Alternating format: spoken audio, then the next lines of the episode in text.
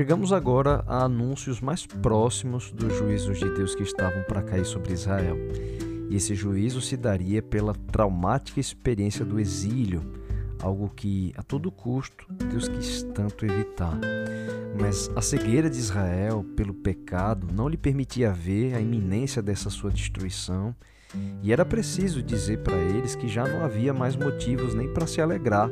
E é assim que começa o primeiro verso de Oséias 9: Não te alegres, ó Israel, não exultes como os povos, porque com prostituir-te abandonaste o teu Deus, amaste a paga da prostituição.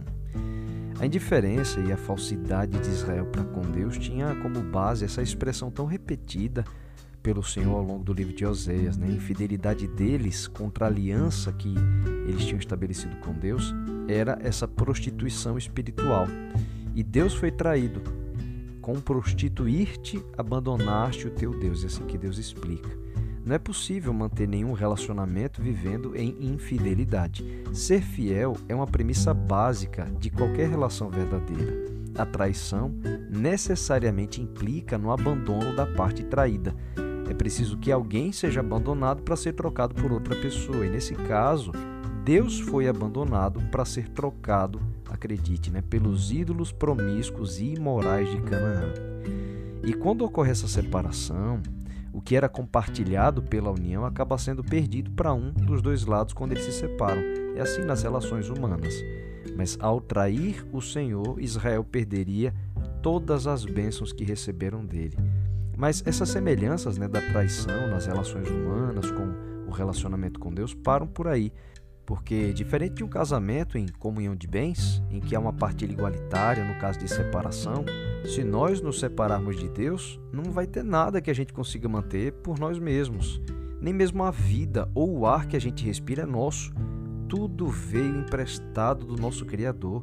Isso de Gênesis, né? quando Deus criou o homem, ele soprou nas narinas o fôlego de vida, ou seja, nem o ar dos nossos pulmões nos pertence. Por isso, Deus diz a Israel no verso 3: na terra do Senhor não permanecerão. Ou seja, a terra de Canaã não era do povo de Israel. Mas assim como o resto do mundo, cada centímetro do chão que a gente pisa foi feito pelo Criador e, portanto, pertence a Ele. Como diz o Salmo 24, verso 1, assim: Ao Senhor pertence a terra e tudo que nela se contém, o mundo e os que nele habitam. Não há nada nesse universo inteiro que Deus não diga não é meu. Ele fez tudo. E se eles rejeitassem a Deus, perderiam também a própria terra onde moravam. Não era a terra dos israelitas, como Deus diz aqui, era a terra do Senhor, e nela, portanto, eles não permaneceriam. Por isso, no verso 6, o Senhor chega agora para falar sobre o exílio, porque eis que eles se foram por causa da destruição. Mas o Egito se fará, Mênfis o sepultará, as preciosidades da sua prata, as urtigas as possuirão, espinhos crescerão nas suas moradas. Essa é uma cena do exílio, a terra abandonada, deserta. A terra de Israel seria uma plantação de urtigas e espinhos invadiriam as casas deles. Esse era o cenário de Israel durante o período do exílio. E continua o Senhor dizendo assim no verso 7: Chegaram os dias do castigo, chegaram os dias da retribuição. Interessante que esse mesmo verso aqui de Oséias 9, no verso 7, esse mesmo verso foi usado por Jesus quando ele se referiu na sua época à invasão de Jerusalém que ocorreria no ano 70 depois de Cristo pelos exércitos romanos. E por mais que nos seus dias Jesus tivesse avisado e que na época de Oséias também tivessem sido ditas essas palavras, o povo não acreditava, como também não creram em Jesus. Na continuação desse verso 7, ela diz assim: O seu profeta é um insensato, o homem de espírito é um louco. Dá para entender que é como se o profeta que tinha lá em Israel fosse insensato ou louco, mas não é isso. Essa, essa tradução é melhor entendida em versões que esclarecem que era assim que Israel considerava os profetas como Oséias, ou seja, o povo de Israel dizia que os profetas eram loucos como Oséias, né? E explica o motivo dessa cegueira espiritual, dizendo assim, na continuação, é Deus quem diz: Por causa da abundância da sua iniquidade, ó Israel, e o muito do teu ódio. Eles odiavam os profetas de Deus.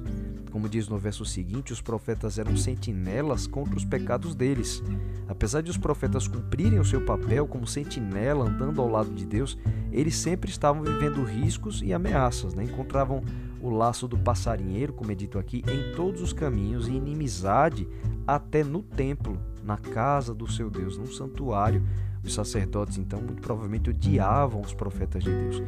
E para a gente ter uma noção do grau de malignidade que Israel tinha chegado, o Senhor faz uma coisa aqui muito forte nesse capítulo. Ele comparou a maldade daquela época como foi nos dias de Gibeá. É, no verso 9 ele diz assim: Muito profundamente se corromperam, como nos dias de Gibeá. O Senhor se lembrará das suas injustiças e castigará os pecados deles. O nível de corrupção dos israelitas não se detinha apenas em considerar como loucos os profetas, mas o Senhor compara a iniquidade deles como nos dias de Gibeá. O episódio que Deus se refere aqui, falando de Gibeá, ele é descrito no livro de Juízes 19. E assim, é praticamente idêntica à iniquidade que se vê em Sodoma, descrita lá em Gênesis. Né? Gibeá era uma cidade da tribo de Benjamim, mas os moradores de Gibeá, eles tinham chegado num nível de imoralidade tão controlável. Olha, lê esse capítulo, você vai ver o absurdo. Que eles quiseram estuprar um visitante levita que tinha acabado de chegar na cidade, ia passar a noite na rua e aí teve um, um rapaz lá de Deus que se compadeceu e convidou para que ele passasse a noite na casa dele. De repente, a população bate na porta da casa do homem pedindo para que ele tirasse para fora o visitante levita ali, porque eles queriam abusar dele. Olha, olha a loucura do relato bíblico. A gente tem uma noção de como eles tinham chegado. E aí, não conseguindo né, violentar o levita, eles abusaram da concubina do rapaz. Passaram a noite inteira é, abusando dela até que o levita encontrou ela morta na manhã seguinte. Tem um, desfecho dessa história em, em, no livro de Juízes, é forte demais. Para Deus ter comparado os israelitas nos dias de Oséias com esse episódio de Gibeá, que é uma das histórias mais chocantes no Antigo Testamento, era porque, como disse no início desse verso, muito profundamente se corromperam. Isso dá para a gente uma ideia a que nível de imoralidade o povo Israel tinha chegado, né? praticando não só o homossexualismo em si, mas abusando sexualmente das pessoas. E o Senhor ainda compara o povo Israel ali a outro episódio de Baal Peor. Baal Peor é um lembrete de um caso muito triste, também relatado em Números 25, e nos versos 1 a 3 de Números 25 diz assim: Habitando Israel em Sitim, começou o povo a prostituir-se com as filhas dos Moabitas. Estas convidaram o povo aos sacrifícios dos seus deuses, e o povo comeu e inclinou-se aos deuses delas. Juntando-se Israel a Baal Peor, a ira do Senhor se acendeu contra Israel. Por isso conclui Deus aqui em Oséias 9, dizendo assim, no verso 10: Se consagraram à vergonhosa idolatria e se tornaram abomináveis como aquilo que amaram. Essa expressão ela, ela simboliza muito bem o capítulo. Se tornaram abomináveis como aquilo que amaram. Que expressão forte, viu? Mas ela ilustra bem esse conteúdo de Oséias 9. O povo de Israel passou a amar a imoralidade dos deuses cananitas e agora eles haviam se tornado semelhantes a eles. Todos nos tornamos semelhantes àquilo que a gente ama. Se nós amarmos a Deus, pela sua graça, aos poucos, nós nos aproximaremos da sua semelhança, reavendo o propósito para o qual a gente foi criado, né? Nós somos feitos à imagem e semelhança do nosso Criador. Mas se amarmos a esse mundo e seus pecados, nós nos tornaremos abomináveis como as coisas que aqui amamos. É nesse sentido, e a gente vê um conselho tão sábio de João, em 1 João, no capítulo 2, verso 15, o apóstolo ele diz assim: não ameis o mundo, nem as coisas que há no mundo. Se alguém amar o mundo, o amor do Pai não está nele. Foi por amar esse mundo que o povo de Israel se tornou imoral, sem escrúpulos, adúlteros, assassinos, inimigos de Deus.